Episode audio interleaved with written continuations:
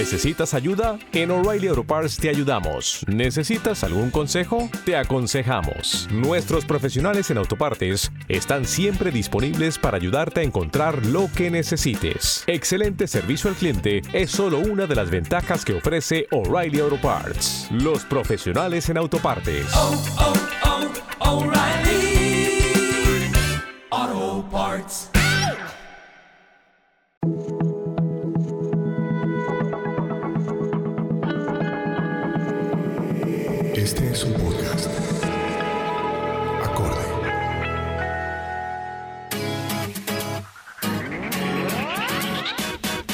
Estamos convencidos que la música une a los corazones.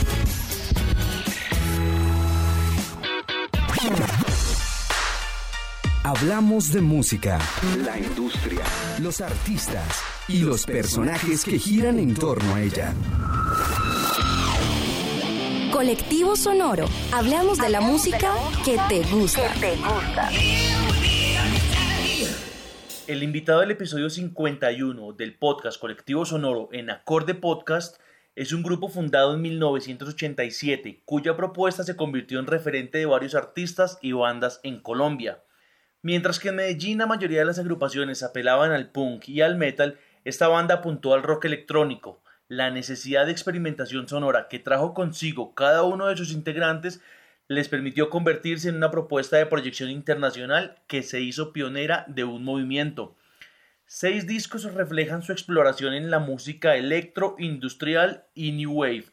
Bienvenidos, Estados Alterados. Elvis, ¿cómo va todo? Muy bien, Diego, muchas gracias. ¿Qué tal? Todo bien, muy, muy, muy bien aquí. Gracias por haber estado en el, pues por estar aquí en el programa. Ricky, ¿cómo va la vida? Estamos muy contentos de estar aquí como grupo en Colectivo Sonoro, una plataforma y un podcast que me imagino que nos llevará a unirnos con todos ustedes. Nati, ¿qué has hecho? ¿Preparada? Hola Diego, ¿cómo estás? Muy bien, sí, claro que sí, preparada. Contenta de estar aquí con ustedes. Bueno, Pipe, chévere que hoy puedan estar los cuatro estados alterados en el podcast. Buenísimo, buenísimo. Yo no sé cómo has hecho, pero lo logramos. Aquí estamos todos. Vamos a iniciar, muchachos. Elvis, ¿por qué el 11 de octubre de 1986 es una fecha clave para estados alterados? Me siento en un examen, hermano. Yo no me acuerdo exactamente qué pasó el 11 de octubre. Te confieso, ¿no? Pues a ver, en el 86 más o menos nos conocimos. Por ahí estábamos yendo a un bar que se llamaba New York, New York, a donde iba como la única gente que estaba en la movida New Wave en Medellín. Curiosamente el bar no era en Medellín, sino en Envigado, pero pues por ahí nos estábamos conociendo y estábamos pensando en formar un grupo de música electrónica, cosa que no había en Medellín y pues yo me atrevería a decir que en Colombia tampoco. ¿Qué características tenía este bar? ¿Era, era único en la zona y, y- a qué loco se le ocurrió montarlo, Elvis? Esto fue, a ver, había un amigo que se llamaba Santiago Ochoa que tenía un bar de música plancha y un periodista musical que hoy en día sigue siendo un periodista musical muy importante en Medellín, Carlos Alberto Acosta, estaba empezando a recibir eh, como música de la movida rockera española, de la nueva, de la movida madrileña y todo este cuento. Empezaron a poner esa música en el bar junto con otra cantidad de bandas, con The Clash, con Pretenders, con cosas de punk, con eh, The Cure, en fin, mucho new wave de la época. Y se formó un, un lugar donde íbamos como la, siempre la misma gente, era como una reunión de amigos cada fin de semana, la, la rumbeada en el bar. Entonces, pues ahí fue como el embrión de la banda, digamos. Ahí empezamos, ahí nos conocimos Ricky, Tato, que fue nuestro teclista en esos años, y yo. Y después conocimos a Mana también, que fue inicialmente el primer baterista de la banda. Ese fue como el embrión de todo, digamos. Ricky, ¿cómo fue ese concierto en donde por diferentes lugares eh, asistieron Elvis, Ricky y Tato? ¿Y cómo fue esa conexión después de que ya se formó el grupo y esos roles que eligieron para tener en el grupo? Pues bueno, como te estaba contando Elvis, sucedieron cosas que nos llevaron a unificar más a Estados Alterados y a unirnos mucho más. A principios de 1990, cuando el grupo estaba listo para dar su primer concierto, ocurrió la muerte de Mana con otros amigos nuestros en un accidente de tránsito en una noche que pues nos dejó a todos bastante impactados y como sin saber a- hacia dónde dirigirnos. Y en un momento dado, durante el velorio de Mana, tanto Elvis, María Inés, quien era nuestra manager, y Tato, se acercaron a mí y me dicen, Ricky, no hay una persona más indicada para continuar con este proyecto. Y estábamos muy cerca, estábamos a un mes del primer concierto en Casa Verde, que era, digamos, como en una de las montañas de la zona oriental de Medellín, cerquita en Vigado. Y pues en ese momento yo digo que la química de estados alterados se inició como debió haberse hecho, con el poder de Mana de por medio, con su espíritu, pero más allá de eso, con una unión de todos nosotros y una, y una fuerza inmensa, donde esa noche se esperaban unos cientos de personas y se tuvo que reciclar la boleta, se tuvieron que volver a vender boletas y creo, si no estoy mal, que atendieron mil personas aquella noche al primer concierto de Estados. Y como anécdota, fue muy bonito porque desde ese momento ya la parte audiovisual de Estados Alterados empezó a ocurrir. Elvis tenía una cámara Super 8 con un carrete de película de boxeo y no se me va a olvidar que pusimos un telón blanco y allí empezó con una imagen de boxeo de los años 20 junto a la música de Estados Alterados. Muy bueno, muy bueno. Pero vamos también a ir a- a- hablando de la historia y vamos a ir hablando también de, de esta nueva sangre que llegó a Estados Alterados hace unos años. Pipe, hablemos de, de cuántos años escolares perdiste por estar dedicado a la guitarra. ¿En qué problemas te metió el amor por la música? Uy, hermano, ¿qué es ese dato tan, tan bacano? Bueno, pues eh, sí, la verdad he sido, fui muy mal estudiante porque yo solo quería tocar guitarra y que la gente se enamorara de mi voz, pero pues bueno, eso fue una lucha, digamos, de, de toda la vida. Me tiré dos años y también escogí estudiar tecnología electrónica porque ingeniería no, yo sabía que no iba a poder con ella, entonces hice una tecnología y aún así tampoco me la tiré porque yo estaba pensando en música toda hora.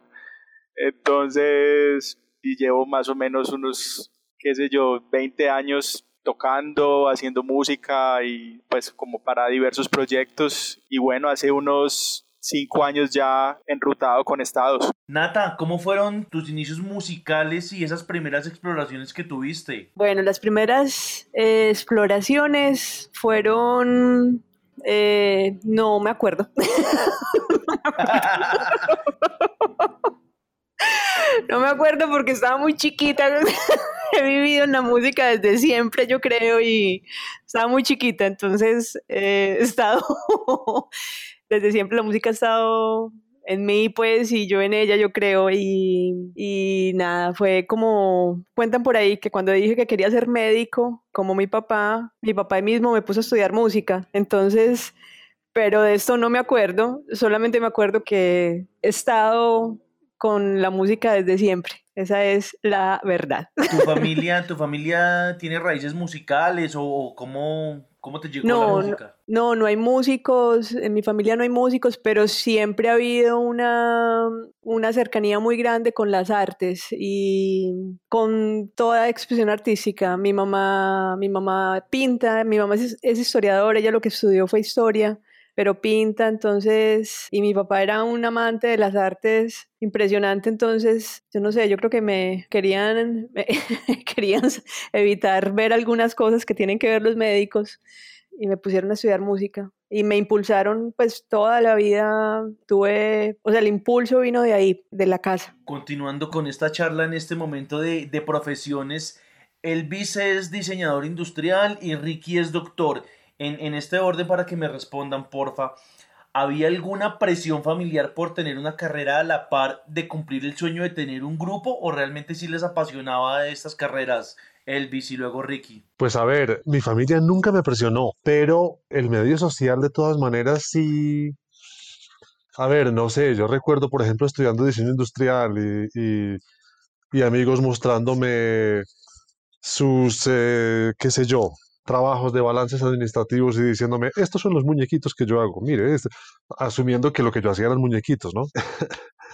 La presión está en el medio, la- no, no tiene que ser directamente tu familia. Eso siempre se siente, o por lo menos a nuestra generación le tocó muy así.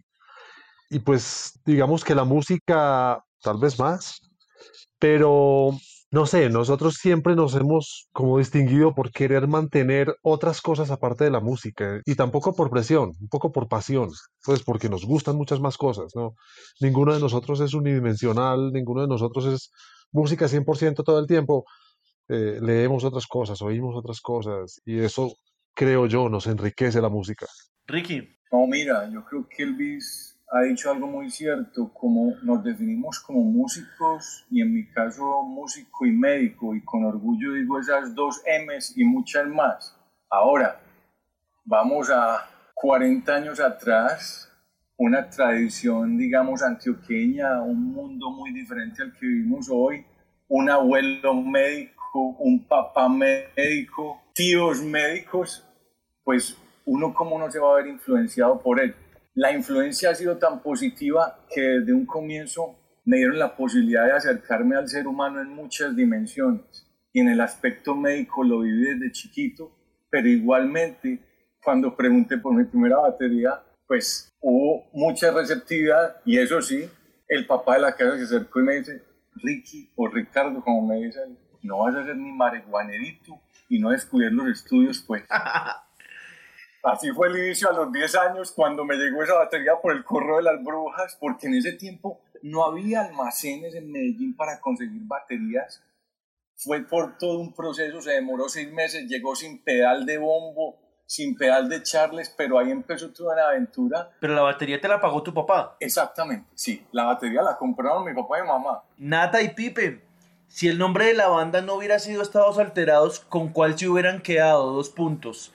Dama con perrito, impostores a la fuerza, departamento de información o secretarias en celo. Dama con perrito, definitivamente. Departamento de información podría ser, aunque no sé, no sé, no dice mucho, pero me parece un poco sonoro. ¿Y a ti por qué dama con perrito, Nata? Pues porque me da risa, ese, ese nombre siempre me ha producido mucha risa. y, claro, y me imagino pues Ricky y Elvis son dos personas muy altas, entonces me contrasta mucho como la imagen de ellos y la imagen de una dama con un perrito, me parece encantadora. Qué bueno. Bueno, vamos al, primer disco de Estados Alterados, 1991, Elvis.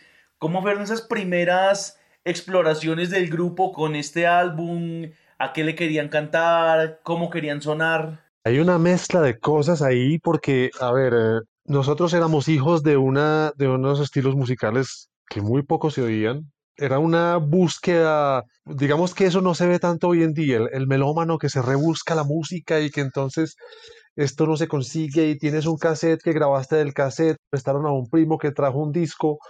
Uno muy poco se enteraba de quiénes eran las bandas, pero estábamos muy influenciados por, bueno, como ya te dije, el New Wave, este tipo de sonido y también por un movimiento que estaba empezando en los 80s que era el tecno industrial, que eran bandas como Throwing Gristle, como Cabaret Voltaire, Front 242, y era un sonido muy basado en un instrumento que se llama el sampler, que te permite grabar digitalmente sonidos tomados de la calle o de máquinas o de lo que sea, e integrarlas, pues digamos, afinarlas y poderlas integrar dentro de una canción. Y eso nos marcó mucho, digamos, esto de estar grabando sonidos y vamos a ver qué se puede hacer si cojo este tubo y le pego un golpe y cómo esto entra dentro de la canción. Era muy de experimentación, era muy emocionante en ese momento descubrir todo eso, cosas que ya en el mundo estaban descubiertas, pero que nosotros pues estábamos apenas descubriendo por primera vez.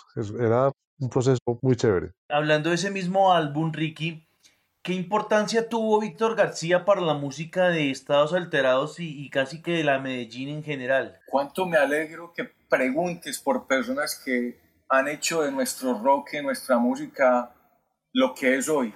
Víctor García es uno de ellos. Yo me atrevería a decir, sin Víctor García no hubiéramos tenido una persona que nos inspirara a llegar más lejos.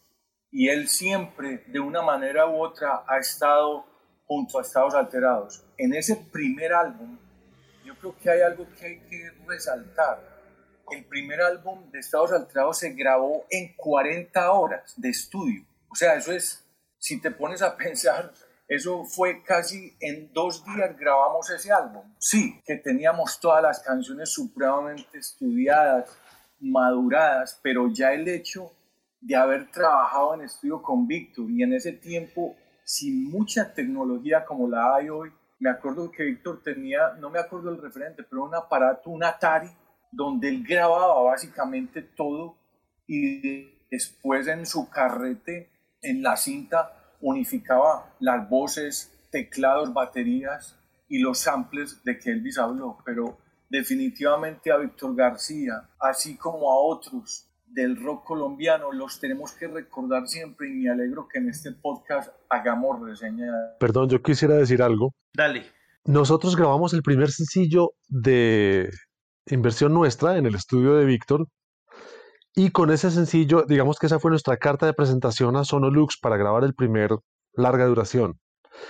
Y recuerdo que Sonolux nos ofreció sus estudios de grabación y nosotros dijimos, no, queremos grabar donde Víctor, que era un estudio, podríamos decir, casero, aunque muy bien dotado, pero mucho más apto para nuestro tipo de música que el estudio de discos de Sonolux, aunque ese fuera mucho más profesional. Así de importante era la influencia de Víctor que preferimos aún irnos a un estudio hechizo en su casa que grabar en un estudio, entre comillas, profesional, porque en realidad no era tan profesional. Los equipos lo eran, pero la gente que trabajaba allá no. Esto entre comillas. Pipe, desde afuera, haciendo una retrospectiva, ¿qué concepto tienes de este disco? Pues a mí me parecían muy adelantados a la época, parecía genial, pues yo soy el menor, pero recuerdo mucho ese disco, estaba en todo el auge eh, en la radio y yo creo que todos mis compañeros de colegio cantábamos esas canciones también, o sea, era algo, era algo muy interesante y, y, con un sonido muy particular porque era electrónico, mientras que se hacía mucho rock en ese entonces. Era, la música estaba comandada por guitarras y, y cosas muy rockeras, pero esto era sintetizadores, era muy, muy chévere, muy futurista. Tú, Nata, cuando escuchas Estados Alterados 1991, ¿qué se te viene a la cabeza? A mí se me viene a la cabeza unos jóvenes adelantados a su época. Es impresionante ese disco, el, ese primer disco. A ver, yo no, yo no crecí en Colombia, ¿cierto? Estados Alterados llegó un poco después a mi vida. Hace unos años tuvimos que hacer un, un concierto, que fue un concierto muy particular porque nos pidieron expresamente tocar el primer disco de, de Estados y fue conocer las entrañas de ese disco, ¿cierto?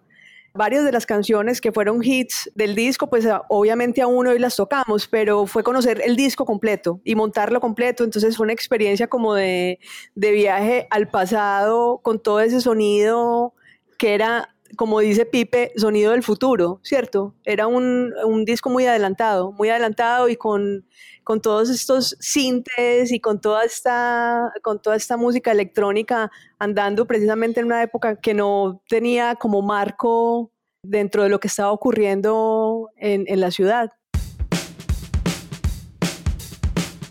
Recuerda que todos los podcasts colectivos sonoros los puedes encontrar en Spotify, Deezer, Apple Podcast, Google Podcast o en tu plataforma favorita. Tu plataforma favorita. Colectivo Sonoro, hablamos de la música que te gusta. Avanzan los podcasts colectivos sonoro aquí en Acorde Podcast, eh, hoy con estados alterados. Elvis, cuéntanos un poco de la llegada de la banda a MTV y, el papel que jugó Simon Brandt en la carrera del grupo.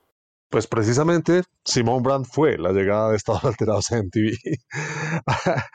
a ver, Simón estaba eh, iniciando su carrera en Miami, él, es colombiano, pero estaba iniciando su carrera de videógrafo, digamos, en Miami y él quería trabajar con grupos colombianos y le pidió a un amigo suyo, Andrés Nieto, el personaje importantísimo de la radio acá, que por favor le recomendara bandas, le contactara con bandas colombianas que quisieran tal vez hacer un video con él.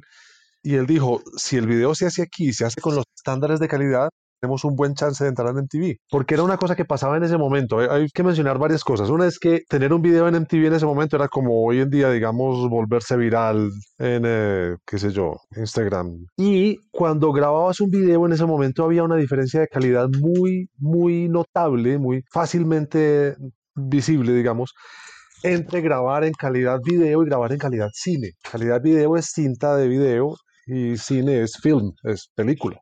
¿no?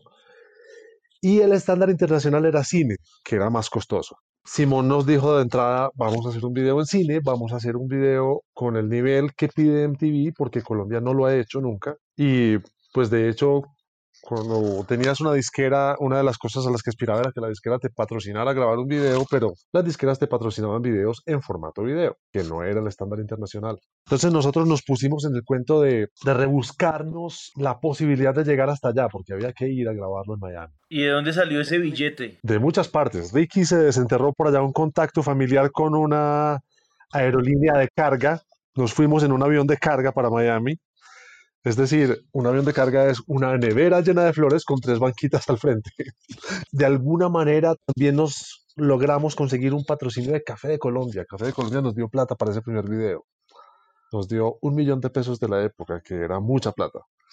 No sé bien cómo se logró eso, no recuerdo la verdad, pero Café de Colombia nos ayudó.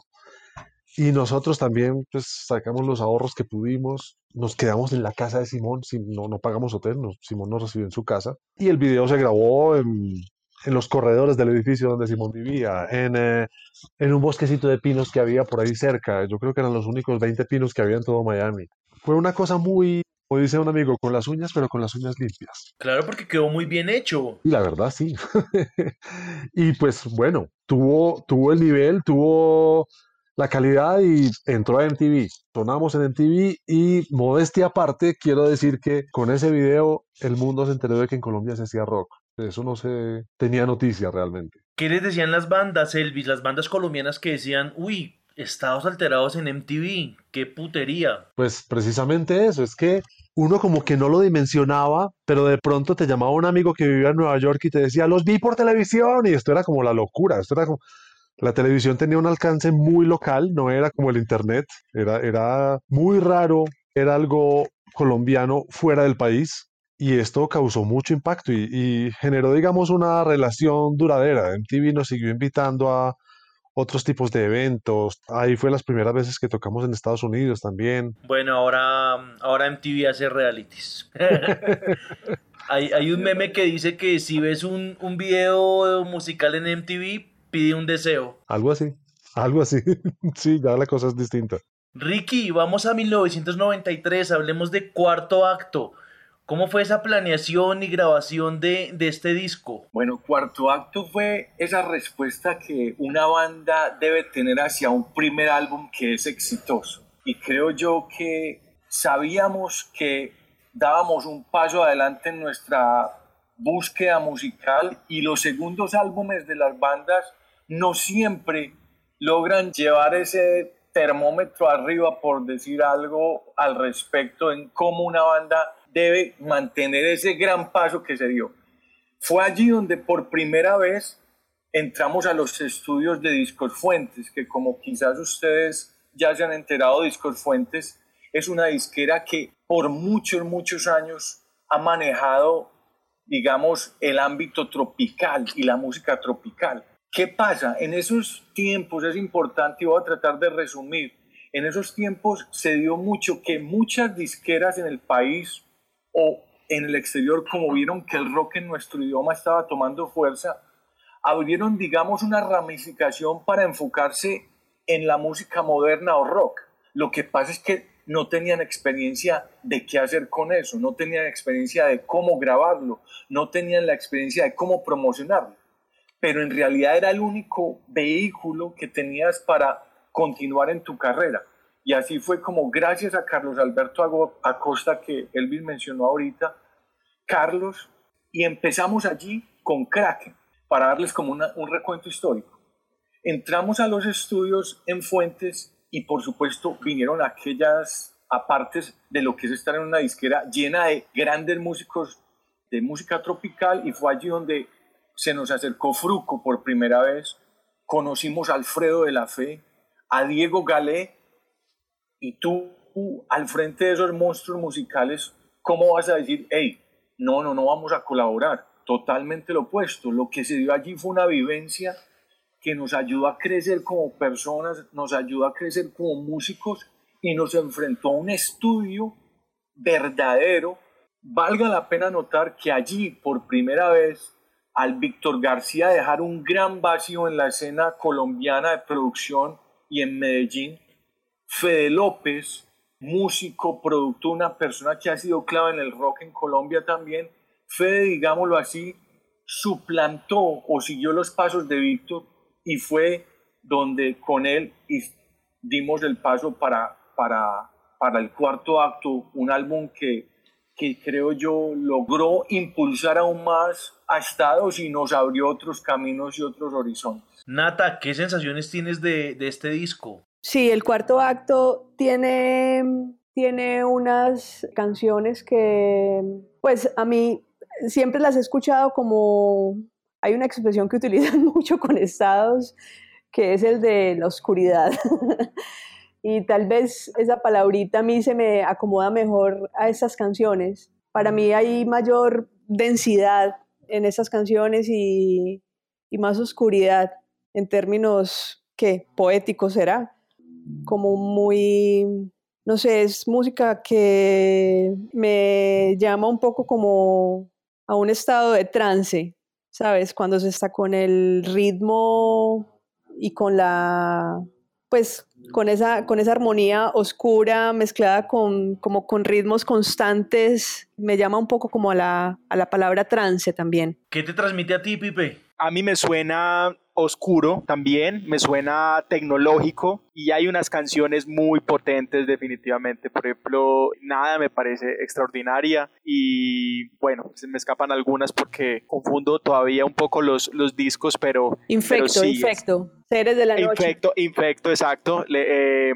es primordial en, en los conciertos es una de las, de las favoritas para subir la energía. Entonces, sí, me suena entre oscuro y tecnológico también muy interesante. Y, y yo quiero aportar una cosita más. En, en Seres de la Noche, por alguna razón, todos tenemos ganas de besarnos con alguien. Ah, bueno. Eso es muy importante. Eso es muy importante. ¿Ah, sí?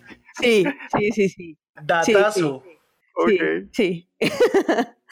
Chicos, ¿cómo han aplicado sus carreras profesionales a estados alterados? Eh, Nata, iniciemos contigo. A ver, yo he tenido con estados una constante retroalimentación. Yo me formé como compositora, estudié en escuela de música clásica.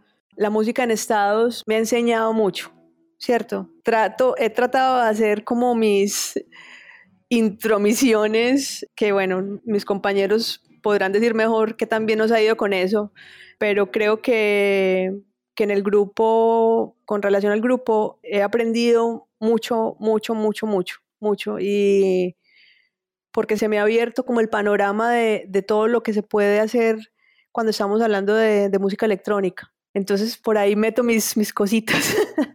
Yo quisiera decir algo, y es que, digamos que nosotros somos muy de, casi podría decir, de escuela clásica, como que nos gusta estudiar de los orígenes de la música electrónica y resulta que en los orígenes por allá había una cantidad de compositores clásicos que estaban retando las estructuras clásicas. Eh, los primeros compositores que empezaron a experimentar con electrónica de alguna manera, pues, Stockhausen, Olivier Messiaen, en fin, de alguna manera esas cosas nos nutren, ¿sí? Oímos también mucha música pop, claro, pero eso es importante para nosotros. Y la música que hacemos es pop. Es, digamos que si yo digo música electrónica en este momento, todo el mundo piensa en DJs, ¿sí? En, música dance, música de, clubs. Y Nati tiene esa formación eh, académica clásica, podríamos decir, y Pipe tiene esa formación de productor de, de, electrónica más en la línea del dance. Entonces juntos hacen hacen un complemento perfecto para lo que nosotros hemos aspirado a juntar, digamos, ¿no? Nos nutren muy adecuadamente, si, si, se puede usar el término. ¿Tú, Pipe, qué opinas? Pues bueno, mira, yo soy músico de tiempo completo y realmente muy empeliculado, aprendiendo cosas nuevas cada vez y, y bueno, pues mi instrumento principal es la guitarra, pero digamos muy curioso por todo lo electrónico y al llegar a, a, estados alterados pues llego con unas ganas impresionantes de hacer muchas cosas y me surgen muchas ideas y tanto que, que yo creo que los chicos me tienen que decir, bueno, Pipe, por partes, pasito y a poquito. Me gusta como sugerir cosas y cada vez que aprendo cosas nuevas, yo sé que eh, mucho de ahí se va a aplicar a la banda. Entonces, bueno, ese ha sido mi aporte y, y también de, de, engranar el resto de talentos que, que hay dentro de la banda con todos los chicos. Es que Pipe podrá ser guitarrista en escena, pero Pipe en realidad es productor de música electrónica graduado de Berkeley. Entonces, por eso decía lo de la formación clásica de Nat y la formación electrónica de Pipe. Perdona la cucharada otra vez. Bien, no, bien, bien esos aportes. Ricky, ¿cómo has aplicado la medicina en la banda? A ver, yo creo que la ciencia, la música, las artes se confluyen en un punto en común. El primer punto que se tiene en común es que es para el ser humano.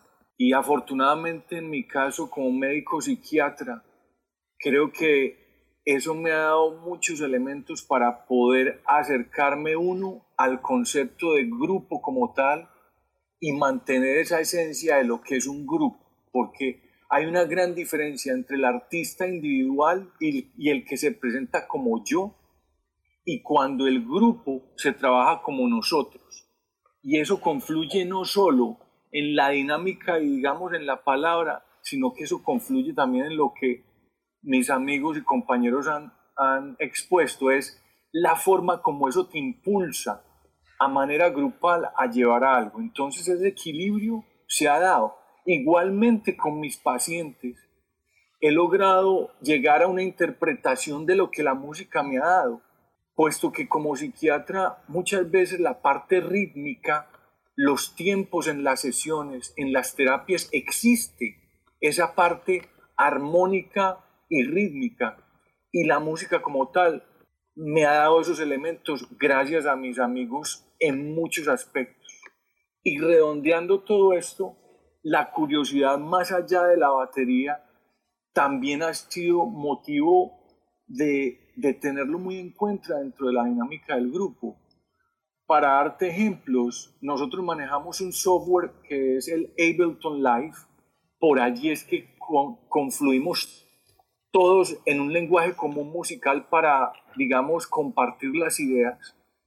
Pero más allá de eso, toda esta dinámica de estados y estos 30 años nos han llevado a no quedarnos quietos mentalmente, y a unificar todas esas profesiones que tenemos para llevar esto a un plano aún mayor y digamos ponernos metas más, más grandes a nivel de, del intelecto y del crecimiento musical. Entonces, cada uno de nosotros se ha tenido que familiarizar con otros instrumentos, con otros aspectos tecnológicos que no solo se resumen a nivel de las voces o el instrumento que ejecutamos en vivo, sino que todo confluye para el bien común de la música nuestra como está. Tú desde el diseño, Elvis, para finalizar este apartado. Pues ya metí la cucharada en los, aportes de todos los demás. no, a ver, el diseño está a todo nivel en, en, en mi trabajo musical porque el proceso de diseño es muy parecido al proceso de composición de una canción. La recolección de ideas, la depuración, la puesta a prueba, es, muy similar. Y por otro lado también en todo lo visual, que en estados alterados lo visual es importantísimo. Desde el comienzo siempre lo tuvimos en, en, mente el video, la puesta en escena, las pintas, la escenografía. En todo eso, de alguna manera, yo he tenido injerencia más o menos dependiendo de, del, del evento, del concierto, del video. A veces he sido de lleno director de arte en los videos, a veces simplemente he tenido un poquito de participación, a veces he participado profundamente en, la, en, la, el diseño de vestuario para conciertos, a veces ha sido más de lejitos, pero, pero siempre ha estado ahí esa parte. Colectivo Sonoro tenemos nuestra manera de contar las cosas. Periodismo, fotografía y diseño se juntan en este espacio que destaca lo mejor del talento musical a nivel nacional e internacional. Colectivo Sonoro, hablamos de la música que te gusta.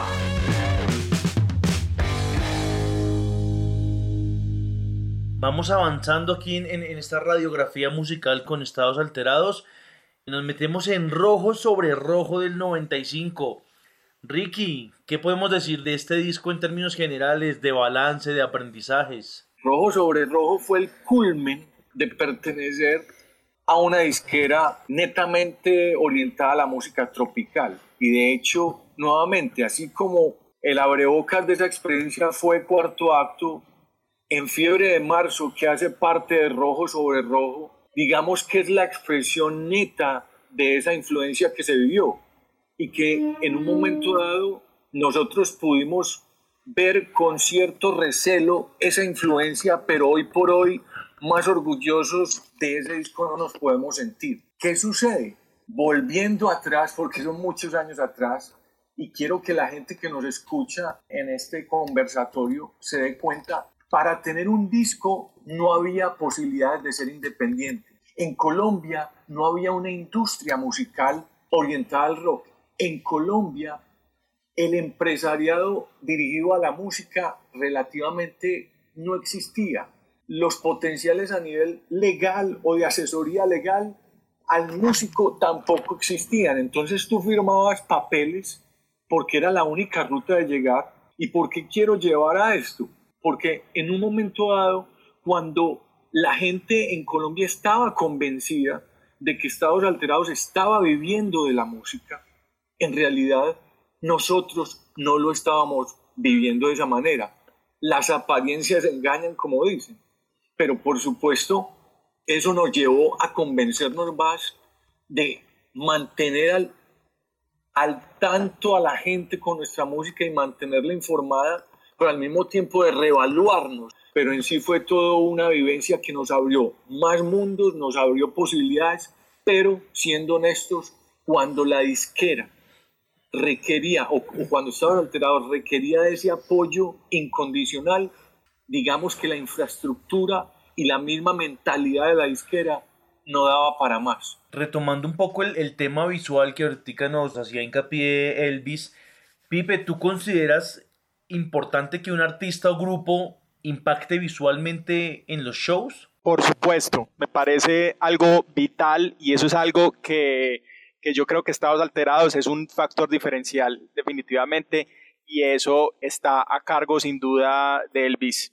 porque este mantiene unas ideas geniales que honestamente yo no las vi, o sea, no es porque esté en la banda, pero honestamente yo no las he visto en ninguna parte y eso me parece muy entretenido, eso me parece contar historias, o sea, contar historias con lo no verbal, ¿cierto? No sé, me parece un valor agregado tremendo. Tú, Nathan, hablemos de esa experiencia que ofrece Estados Alterados a nivel cinematográfico, de artes visuales y multimedia en sus conciertos. Pues a ver, ahorita como estaban mencionando mis compañeros, eh, en, en, el grupo siempre se ha tenido como un factor importante, es, es, otra, es otra patica de la mesa lo visual, ¿cierto? Y el trabajo que se ha hecho pues primero porque tenemos un cerebro de lo visual y de la manualidad en el grupo que es Elvis, pero también porque siempre se ha dado mucha importancia en hacer, digamos, alianzas con otros artistas que trabajen de esta manera. Ahí estaban contando ahorita un poco la historia con Simón Brand y en los últimos trabajos la relación que se ha tenido con, por ejemplo, en el último disco, en, en nuestro disco Lumísfera, uno de, las, de los ingredientes o una, una de las partes que hizo semilla de ese disco fue precisamente tener el, el, contacto con el archivo fotográfico en Medellín, en la Biblioteca Pública Piloto. Trabajar, por ejemplo, con artistas como Wolf, quien durante mucho tiempo se encargó de hacer las visuales y de darle un toque completamente potente a la música. O sea, no son, digamos que imágenes apoyando la música, sino que es una, es una sola cosa. Entonces, cuando se está ofreciendo algo que nutre varios sentidos al mismo tiempo, obviamente todo se potencia, ¿cierto? Tanto la música. Wolf Guarín. Wolf Guarín, sí. Sí, esa es como mi opinión con respecto al, al trabajo visual y que siempre se ha tenido como muy presente el detalle y yo creo que eso hace del trabajo de, de Estados Alterados algo único. Elvis, entre el año 2000 y 2007, ¿qué pasó con Estados Alterados? ¿A qué se debió su pausa, ausencia? ¿Qué pasó? Pasaron varias cosas. Pasó que en el 98 grabamos un disco que por uh, diversos problemas nunca salió al mercado, se quedó guardado y eso nos produjo un, como un des una desacelerada fuerte Pasó también que terminamos nuestras carreras y ya teníamos que buscar de qué vivir y, la música no nos daba. Había que buscar cómo pagar el arriendo. Y básicamente, y entonces, por ejemplo, Tato, que era nuestro teclista y es miembro fundador de la banda, en ese momento decidió venirse a vivir a Bogotá. En ese momento estábamos en Medellín. Ricky hacía poco se había ido a hacer una maestría en Estados Unidos. Entonces la banda estaba en una posición muy difícil porque además en ese momento también apenas estaba empezando el internet, no era tan fácil trabajar de lejos como es ahora. En este momento estamos todos en ciudades distintas y aún así podemos seguir trabajando. En ese momento no era tan sencillo. Entonces la banda entró como en un stand-by, como en un eh, periodo de, de pues inactividad, digámoslo, pero tampoco fue tan inactividad porque en ese momento empezó a volverse muy fuerte YouTube y alguien subió nuestros videos a YouTube, alguien, varias personas, pero varias personas ajenas al grupo. Y es por eso que muchos de los videos nuestros que más views tienen no están en, en, en el canal de la banda. Qué piedra. Sí, eso, como que nosotros no estábamos en ese momento activos ni tampoco teníamos pues en la cabeza el potencial de lo que se iba a convertir YouTube. Simplemente alguien subió nuestros videos y nos pareció como chévere, ah, qué bien. Hoy en este momento son los que más views tienen y los que de alguna manera también empezaron a generar una especie de, a ver, yo me atrevería a decir que nosotros no somos tanto una banda famo famosa, pero sí una banda de culto. Y yo creo que fue en esos años que empezó a gestarse como ese culto, como ese, esa cosa de que estaba por ahí rodando los videos, estaba por ahí rodando la música, pero nosotros no estábamos activos y la gente preguntaba, ¿y ustedes qué? Y fue precisamente... Como cuando están ausentes los extrañan más. Sí, algo así, algo así. Y a raíz de eso nos invitaron a Rock al Parque en 2005. Ricky vino, organizamos la banda, dimos ese concierto que fue muy importante y de ese Rock al Parque nos bajamos de la tarima diciendo tenemos que volver y ahí empezó como a gestarse el siguiente disco que viene a salir apenas en 2010. Nos tomamos el tiempo para hacerlo, pero sí, como que de ahí fue que surgió la, reagrupación de la banda, digamos. Pipe, todos tenemos claro que Estados Alterados es una banda muy adelantada a su época.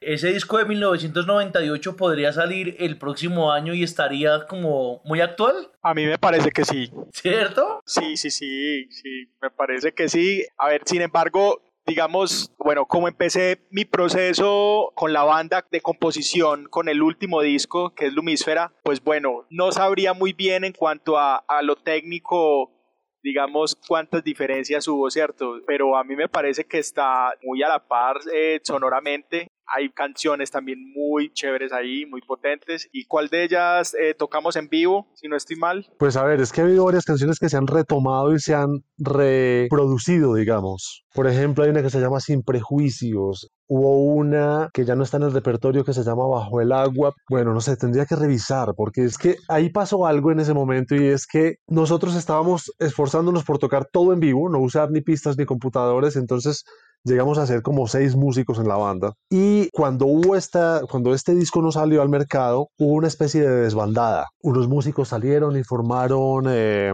un grupo que sigue activo en Medellín que se llama Parlantes. Uy, buena Sí, exacto. Hubo otro proyecto que ya sí no sigue activo que se llamó Planeta Rica. Y algunas canciones de ese disco se sacaron en Planeta Rica, por ejemplo, pero en versiones ya muy diferentes. Otras también se sacaron en un proyecto que tuvo Tato en los 90 llamado Super Velcro, también muy diferentes. Otras llegaron hasta nuestro siguiente disco que fue El Intruso Armónico. No, perdón, ese fue el Romance Científico. Sí, Romances Científicos. Entonces, pues ahí hubo una atomización del, del, producto hasta muy interesante, porque salieron cosas muy distintas de, de, lo que era el concepto inicial. Bueno, hablando de romances científicos, Ricky, ¿qué recuerdas de, de esta producción? Grandes recuerdos, pero también tristeza. Lo menciono porque llevábamos cinco años trabajando en salir ya como banda independiente. Fue un disco muy maduro y fuimos afortunados de encontrar a Phil Vinal en el camino me acuerdo una conversación que tuvimos con Phil Vinal en Nueva York para orientarlo en lo que era el rock colombiano y en las expectativas que se deberían tener en relación a la parte económica, porque Phil fue testigo cuando Elvis estuvo en escena con una banda tributo a Estados o, a varias bandas colombianas en Rock al Parque del año anterior antes de grabar el, el álbum y Phil estaba en Rock al Parque y cuando empezó a ver o a sentir más que ver la tierra moviéndose como un temblor de tierra, conmuévete. Phil me miró y dijo, ¿qué, ¿qué es esto, Ricky? ¿Qué es este poder que tienen ustedes? Cuando entramos a los estudios, Phil una visión y una capacidad porque es muy parecido a nosotros en el aspecto intelectual, curioso por otras cosas, aparte de la música, que conversaciones no solo se quedan en hablar del computador X o del software X o de la batería X o del teclado X, sino, hey, ¿qué ha pasado en el mundo? ¿Qué está pasando en la ciencia? Y así fue como confluimos con él e igualmente en estudio nos dio una libertad absoluta para crear. En audiovisión grabamos apartes de romances, la preproducción se hizo en una finca que se ha vuelto como el epicentro de creatividad de estados alterados en muchos de los álbumes, que es la alterna en el oriente antioqueño. Y finalmente creo yo que Romances Científicos es un álbum muy poderoso, muy hermoso, diría yo. ¿Qué pasa? Para nosotros fue triste porque un año después de haber salido Romances Científicos, Tato decidió retirarse del grupo. Y más allá de que fuera un músico fundamental en Estados, la tristeza era también ver alejarse a un amigo. Entonces, digámoslo así que el ciclo de romances científicos no se logró cerrar como se debió haber cerrado, porque digamos tocamos con Coldplay, que fue un gran paso de romances científicos, la gente empezó a, a volver a acercarse con este imán a Estados, pero en un momento dado se fractura un poco, digamos, la historia de romances con la salida de Tato. Y allí es donde, digamos, a todo el equipo, pero en especial a, a Elvis y a mí, nos toca, nos toca mirarnos y, digámoslo, literalmente cogernos de la mano y decir, bueno, aquí vamos y vamos a sacar este barco adelante. Porque así como Elvis mencionó que en el 98 se tiró mucha gente del barco, también alrededor del 2012, diría yo, mucha gente se tiró del barco de Estados. Y la analogía que hemos hecho es un barco naufragando y qué vamos a hacer para sacar las velas a flote y que esto siga en pie. Y así fue como lo logramos sacar adelante y así fue como tomamos mucha más fuerza. Para tocar un poco y cerrar el capítulo de, Tato Elvis, eh, él se retiró, ¿por qué se retiró? ¿Por qué se fue? ¿Cómo fue como esa conversación en donde les dijo, muchachos, los dejo? Pues a ver, lo triste es que no hubo esa conversación, ¿no? Él tomó la decisión de irse y nos lo notificó por carta y nunca pudimos hablar. Fue su decisión porque quería buscar otras cosas, porque no estaba contento con algunas cosas de la banda, tenía ideas muy diferentes a las nuestras con respecto a cómo se debía manejar el grupo. Y pues imagínate que una empresa, pensémoslo así, imagínate que una empresa pierda una tercera parte de su personal calificado de un día para otro, ¿sí? Eso desestabiliza a cualquiera, estuvimos mucho tiempo, digamos, dando tumbos, tratando de reestructurar la banda, tratando de que no se desintegrara. Y bueno, finalmente lo logramos, pero como decía Ricky hace un momento, hubo un periodo bastante incierto porque además, pues, la carga emocional. Por otro lado, aparte de la analogía de, de una empresa que pierde un tercio pues, de su personal, también me gusta poner la analogía de un divorcio de un matrimonio de 20 años, porque más o menos así fue la cosa, ¿no? ¿Se han vuelto a encontrar? ¿Se han vuelto a ver con los años? No, nos hemos cruzado, pero no.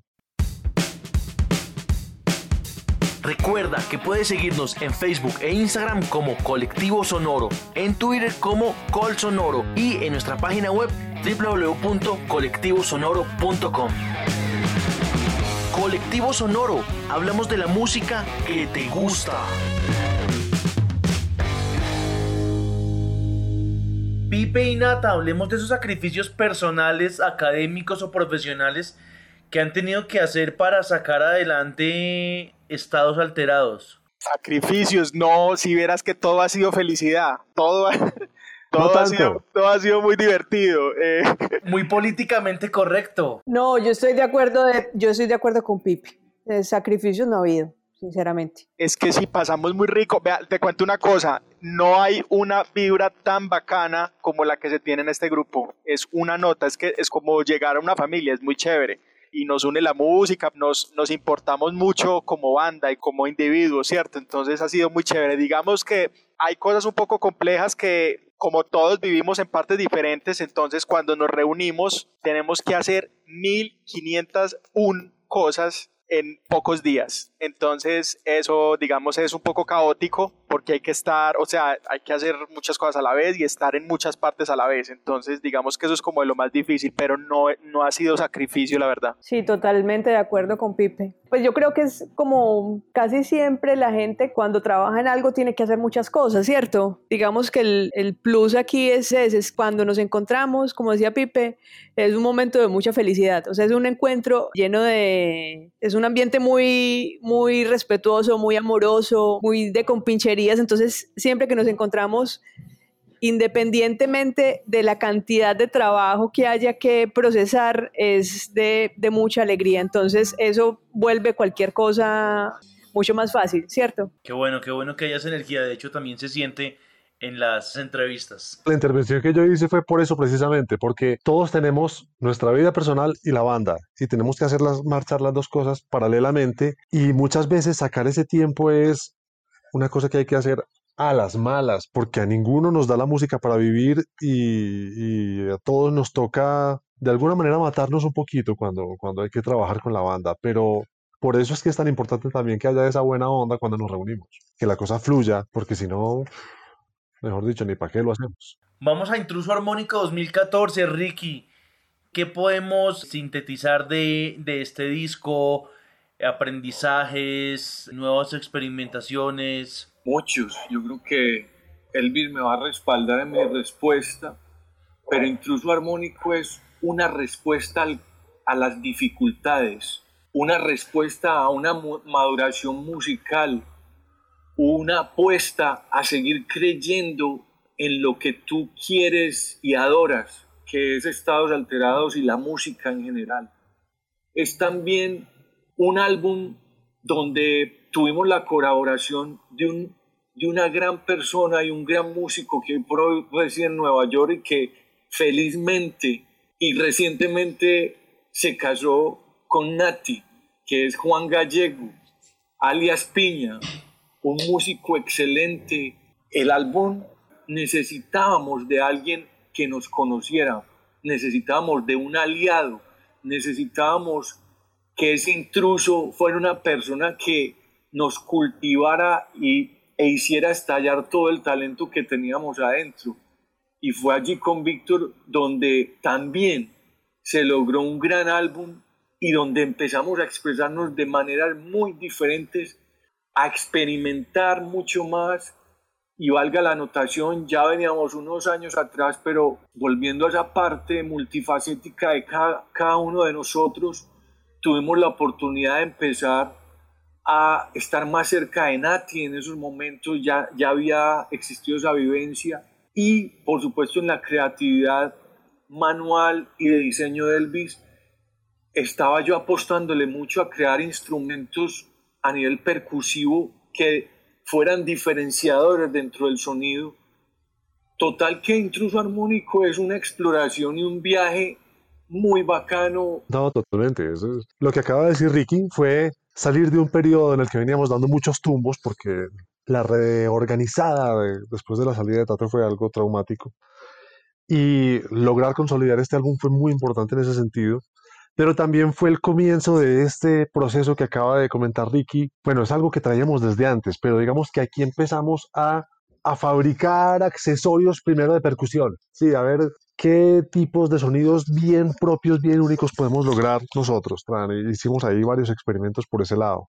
Poco después empezamos a, jugar con la posibilidad de crear circuitos sonoros nosotros mismos, y eso es algo que se consolida mucho en Lumísfera.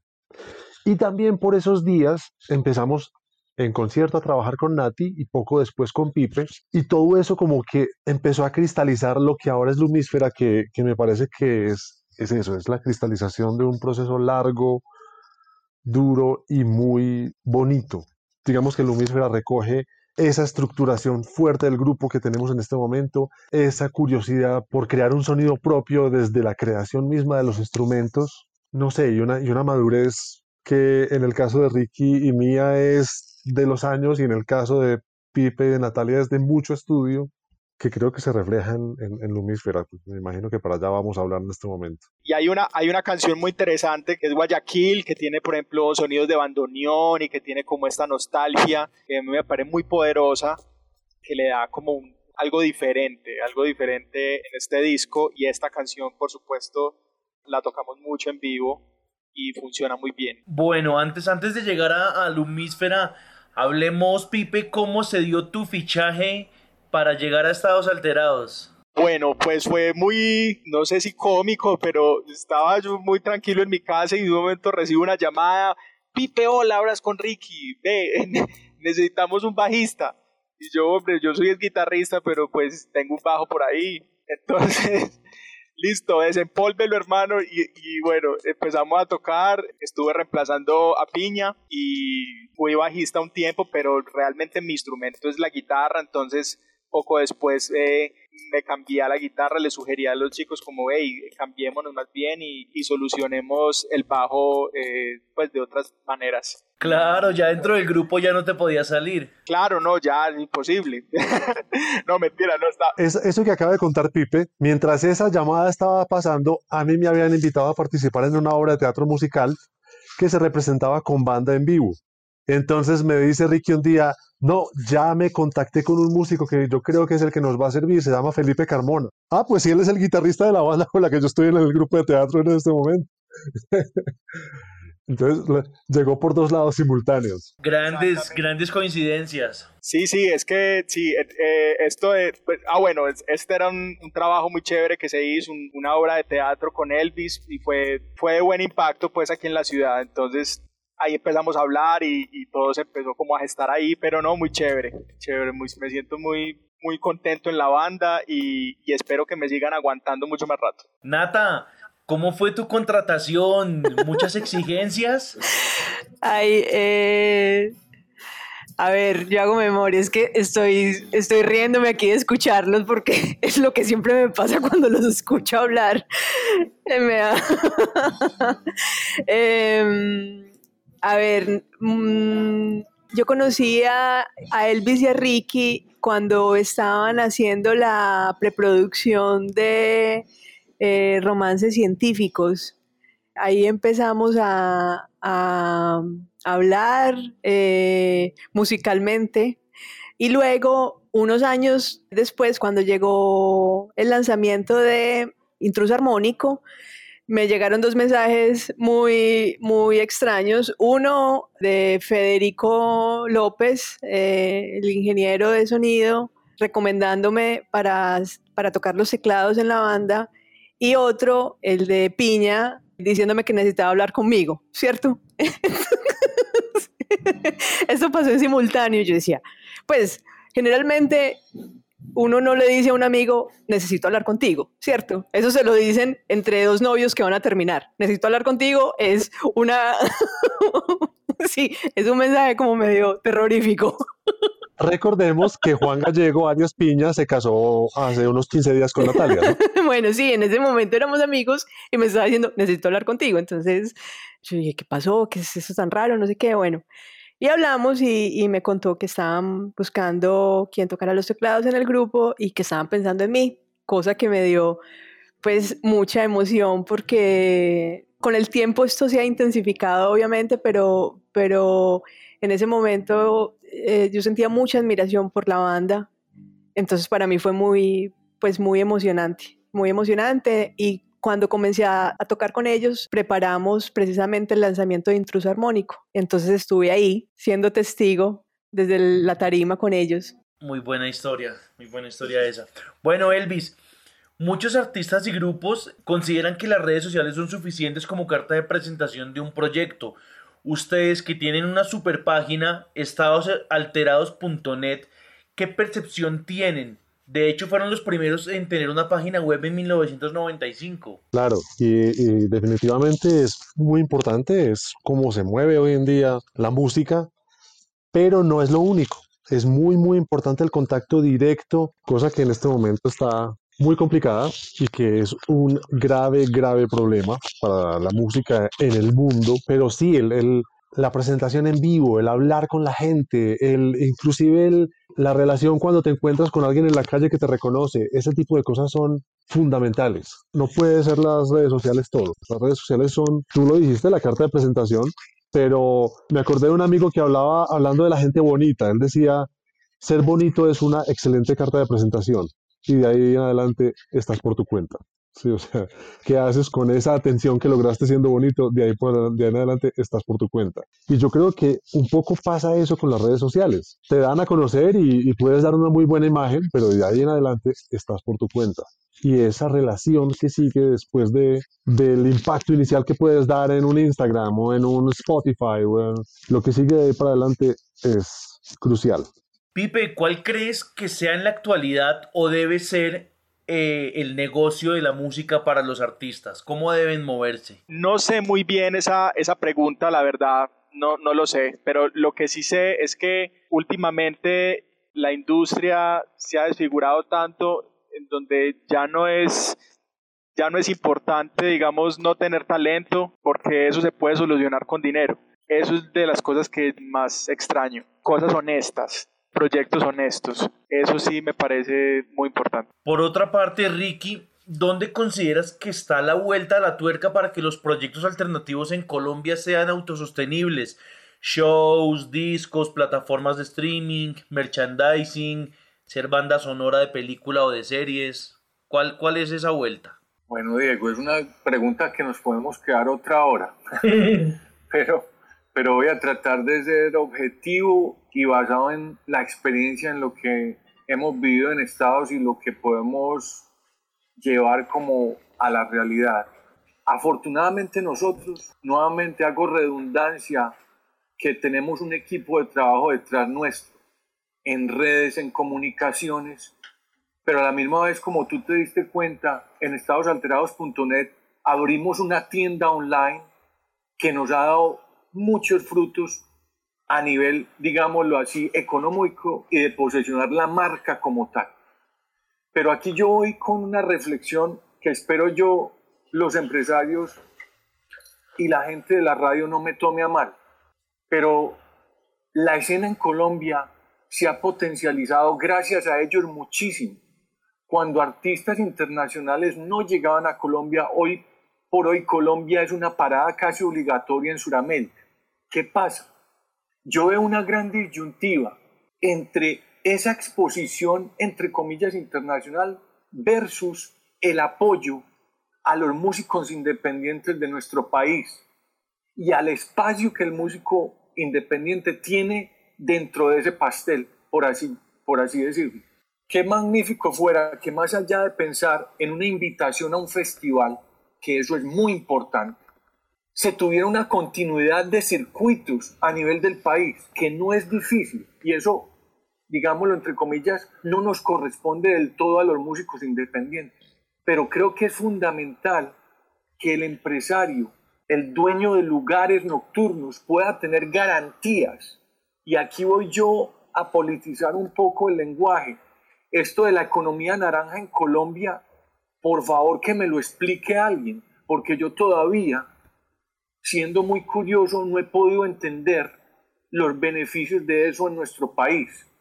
Y si los, eh, y si los, y si los encuentran, pues por favor, está, somos todo oídos para lograr potencializar eso. Entonces yo creo que es muy importante que esas ganas que todos tenemos, que ese movimiento, digamos, de la industria musical en Colombia, también se vea reflejada en las oportunidades y en la continuidad de los circuitos que hay disponibles para todos los artistas a nivel nacional. Esperemos que, que sigamos luchando porque es una lucha constante y pues Estados Alterados es un reflejo de hecho. Bueno, y, y finalizando esta primera parte como de análisis de industria, eh, Nata, ¿qué ventajas y desventajas trae ser un artista independiente versus estar en disqueras? Ay, ay, ay. A ver, las desventajas creo que son posiblemente tener menos estabilidad económica y las ventajas son que uno tiene mayor libertad de movimiento, ¿cierto? Pero como te digo, una cosa yo creo que una cosa va con la otra, ¿cierto? La, es como, diría yo que uno, por ejemplo, cuando tiene un trabajo estable de 8 a 5, con regularidad vas a, recibir eh, tu salario por ese trabajo, ¿cierto? Pero la contraparte es que uno no tiene la libertad de movilidad, para, digamos, hacer otro tipo de cosas, ¿cierto? Eh, mucha gente eh, o la gran mayoría de las personas nos vemos en la necesidad de tener esos trabajos estables para poder, digamos que, promocionar nuestros sueños, ¿cierto?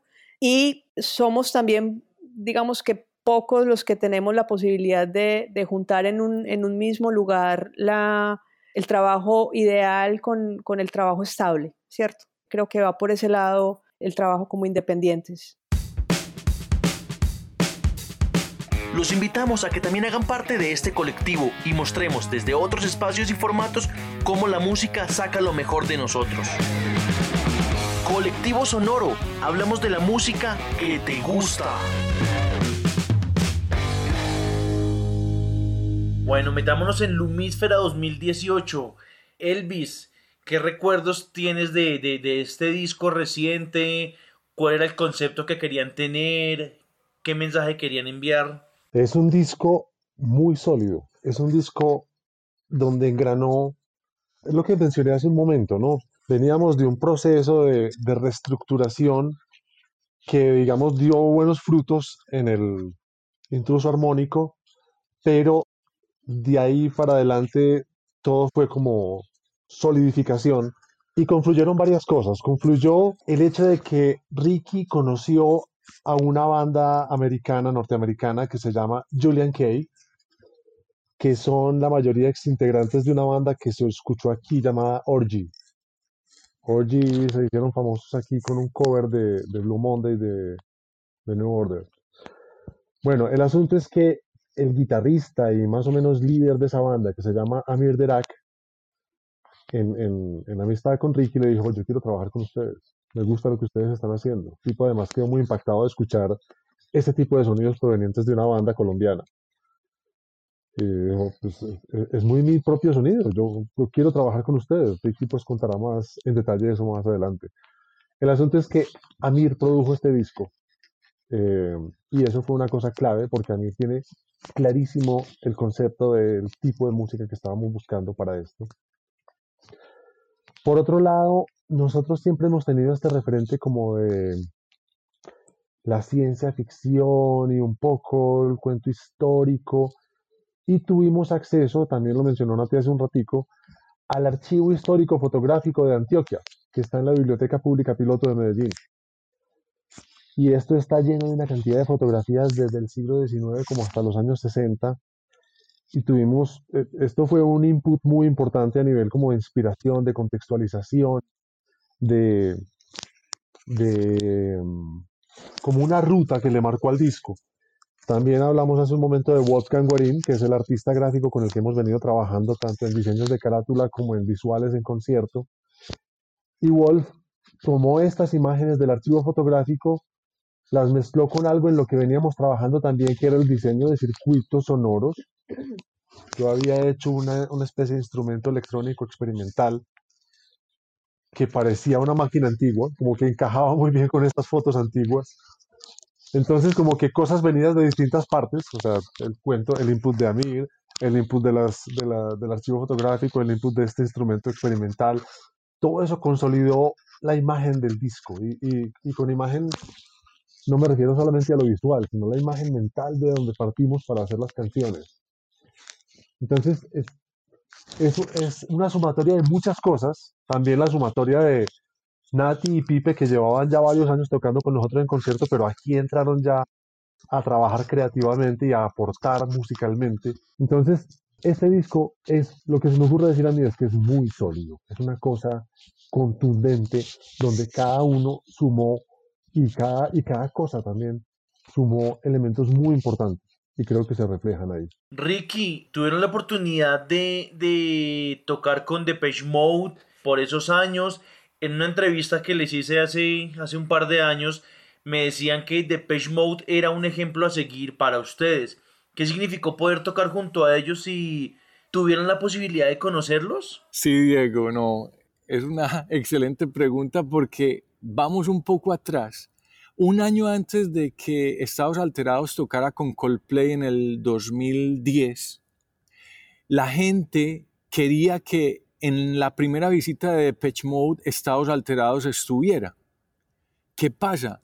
Por motivos ya a nivel de decisiones de empresarios, Estados Alterados no quedó en el pool de bandas que iban a tocar con Depeche Mode o que tocaron con Depeche Mode esa primera vez que visitaron a Colombia, pero digamos que en las redes ya se empezaba a vivir esa, esa gran disyuntiva del, de la presión que hoy por hoy vemos más que nunca y de esos absolutos que hoy por hoy tenemos en todas las redes. Y se formó como un grupo un poquito agresivo donde a Estados Alterados le, le tocó mediar y calmar los ánimos y, y dejar todo con tranquilidad. Si en esta ocasión no se pudo, ya vendrán otras más. Diez años después, casi, viene esta segunda visita y lo más bacano de todo es que nos cogió en plena grabación de Lumísfera en Los Ángeles. Estábamos en Los Ángeles y de pronto Elvis nos dice, hey hermano, ahí recibió una llamada de Colombia y nosotros estábamos en un café tomando un break y le dijimos, hey, pues abrí eso en micrófono abierto, si es de Colombia es que hay algo. Pues, ¿cuál sorpresa? Es que Move Concerts en el micrófono diciéndonos, hey, no digan nada, pero ustedes parecería que fueran a ser los elegidos para tocar con Depeche Mode, pero no pueden decir nada. Y uno con esas ganas de ventilarlo. Imagínate, pero entonces, digamos, no digan nada, es que nosotros nos pegamos una abrazada en ese café, empezamos a brincar, pero lo particular de todo es que cuando llegamos al estudio con Amir y Ryan, que son los líderes de, de Julian Kay, esta gente hizo tal fiesta con las novias, con los amigos, con todo el mundo, que nosotros éramos sentados recibiendo las felicitaciones, porque para ellos también era un sueño, pero nosotros era tanta la felicidad de ellos que nosotros, ah, bueno, gracias. Y ellos brincaban y nos molestaban por toda una semana, hey, ustedes son los que van a tocar con Depeche Mode. Y nosotros sí, sí, uy, y hacían una fiesta tremenda, porque ellos también los admiran muchísimo. Entonces, fíjate que eso ahí se generó algo muy bonito y que fue gracias al público. Créeme que la decisión de Move Concert tuvo que ver mucho el público en ello. Ese mismo público que hacía 10 años se quedó con un con una gran vacío de no tener a Estados y a Page, pues fue el mismo que años después empujó para que esto sucediera. Es que uno escucha Page Mode y uno dice, Estados Alterados es la banda perfecta para abrirle. Pues mira, qué bueno en cierta manera que lo sientas así porque de hecho Depeche Mode es un gran referente nuestro. Y lo bonito de eso es que se dio en un momento ideal, con un aire, digamos, con una energía súper bacana y miedo. Fue la primera canción de Lumísfera que sonó y sonó en ese concierto. Entonces, ahí hay, una química muy fuerte. Lo, que, lo que pasó en el concierto, estas son anécdotas que ustedes quizás van a decir, ¿cómo? Pues bueno, no, ¿será que sí los vamos a conocer? ¿Será que no? Pues la primera llegada es que ustedes las esposas y ustedes los amigos no pueden pasar con estados alterados aquí. Solo Pipe, Nati, Elvis y usted esposa embarazada con el que era el manager nuestro y Ricky. Y me dije, pero ¿cómo así? Así, sí, así es, y así es, y así es, y así nos fuimos. Entonces nos dejaron un vacío en el camerino muy grande porque queríamos tener a los seres queridos muy cerca a nosotros, ¿cierto? No se pudo. Entonces ya después vino la segunda parte de esta historia, que es ese hermoso instrumento que Elvis creó llamado lumísfera y que es esta bola análoga que reacciona a la luz. Entonces, De ahí sale el nombre del disco, se me había olvidado decir eso. Claro, claro. Entonces imagínate, empezamos a cuadrar sonido. Qué gusto poder cuadrar sonido con un gran equipo de producción detrás de Árbol Naranja. Y de pronto Elvis me dice, Ricky, que el ingeniero de guitarras de Martin Gore me dijo que fuera con él para llevarle a Lumisfera y nosotros habíamos ido como admiradores de Depeche Mode. Elvis había hecho una cajita de madera bonita para empacar a Lumisfera y le dije, pues andate, andate, al menos vos los conoces. Y andate fue que vos los conoces. Y Elvis llegó y le dije, ¿qué hubo? ¿Qué dijeron? No, no, Ricky, el, ingeniero me dijo, no, hermano, ellos están como perdidos déjales eso aquí, yo se los entrego. Y se quedó esa gran incógnita si les había llegado o no a Depeche este, este eh, sintetizador análogo. ¿Qué pasó? Llegó la noche del concierto, eso fue mágico. Pipe, Elvis Natillo en el camerino, un abrazo y salimos a escena y creeríamos nosotros, ustedes quizás que fueron testigos nos dirán, pero nosotros sentimos que la gente se identificó plenamente con estados, hubo un goce, hubo, hubo esa química poderosa que para un grupo cuando abre no es tan fácil, pero creo que cumplimos muy bien la labor. Sí había recepción, sí había recepción. Exacto. Entonces eso nos bajamos de escenario felices y eso generó aún más para que el grupo siguiera adelante con otros proyectos. Y digamos, un año después, diría yo, Pascu y Rivas, que son de esos creativos que han sido parte de Estados Alterados, como muchos otros más, que fue el director de Inventándome un video eh, de Estados Alterados de Intruso Armónico, me dice, hey Ricky, imagínate que vamos a hacer el lanzamiento de, de mi película en Santa Bárbara y por ahí un francés periodista me dijo que si podía invitar a un amigo que se llamaba Martin Gore. Y yo, Ah, bueno. y yo hey, Pascu, ¿vos, vos sabes quién, de quién me estás hablando? ¿De quién, Ricky? Ese es uno de los líderes de Depeche Mode. Y me dice, ¿cómo? Ah, no, Ricky, entonces ahora sí no hay excusa. Para ser breve con esta gran historia, llegamos a Santa Bárbara, Pascu me presenta con este francés, y a los cinco minutos llega este personaje con su boina negra, muy, muy de un perfil bajo, me saluda, hello Martin, entonces yo le digo, hello Ricky, y, y Pascu me hacía ojitos, y el otro también, y en un momento dado ya se suavizó, digamos, la charla, y le dije, hey Martin, te quiero contar que nosotros tocamos contigo en Bogotá, Colombia, y me abre los ojos, ¿cómo así? Ustedes son los que nos dejaron ese regalo y me describió a Lumísfera como era. Y eso fue una felicidad que yo de inmediato, por supuesto, casi en el teatro, en la premier de la película de Pascui, junto con Martin Gore que estaba al lado, dije, tengo que mandarles ya el mensaje para confirmarles que esto está en buenas manos y ni lo tuve que escribir, él me lo describió. Entonces fíjate que ahí, ahí quedó, digamos, como una noción de ese logro y, y de esa conexión con personas que admiramos. Nati, ¿qué sensaciones te dio este concierto de Page Mode, tocar con estados alterados? No, ese concierto yo creo que todavía estamos procesando. todavía estamos procesando esa noche. Fue, fue algo muy hermoso, muy poderoso. Nosotros estábamos en un júbilo, estábamos de una alegría y con una energía.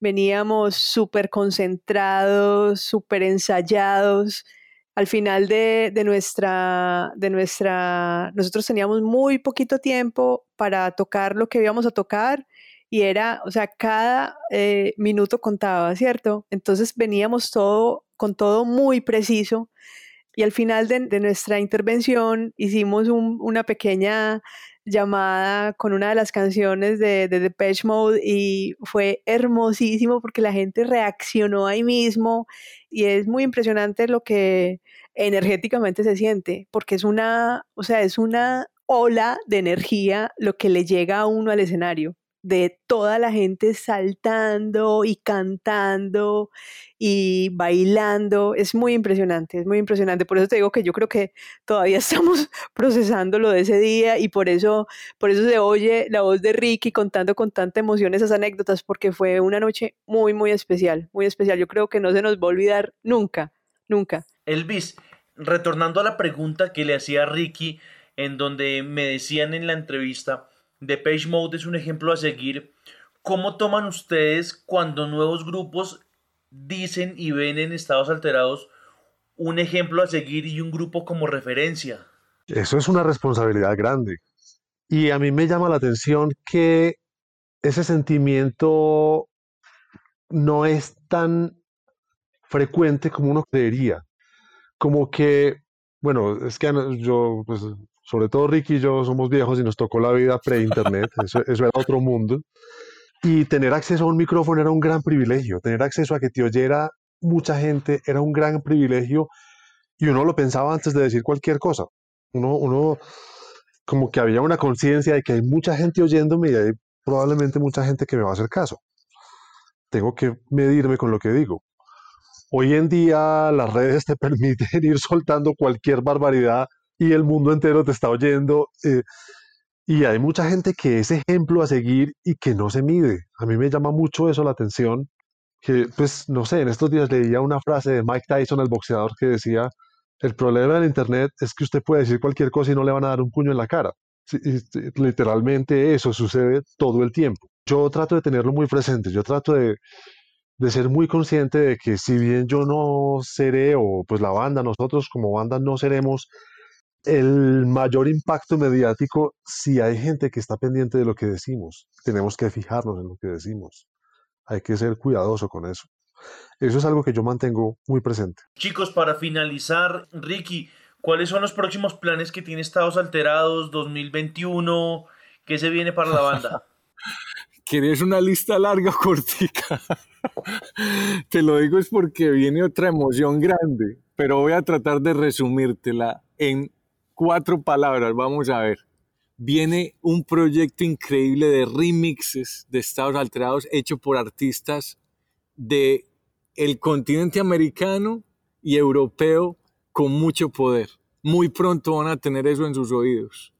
Dos, un gran proyecto binaural donde hemos hecho una alianza creativa con la Universidad San Buenaventura y la Universidad de Medellín. Pipe como líder dentro de ese proceso, Nati Elvis y yo respaldándolo, eso va, va a estar increíble y es algo que te va a abrir los oídos en otras dimensiones. Luego de eso vienen otros videos ya en camino y procesándose. Y digámoslo, para cerrar est- esto que viene, eh, estamos trabajando con un colectivo de Los Ángeles y van a tener una sorpresa hermosa para esos verdaderos fans o seguidores de Estados a nivel visual y gráfico. Van a tener algo hermoso para la celebración nuestra de los 30 años. Y por supuesto conciertos, pero cuando este coronavirus nos abra la puerta. Bueno, se viene mucho trabajo, en serio, me alegra que sigan activos, constantes, coherentes con su, con su mensaje.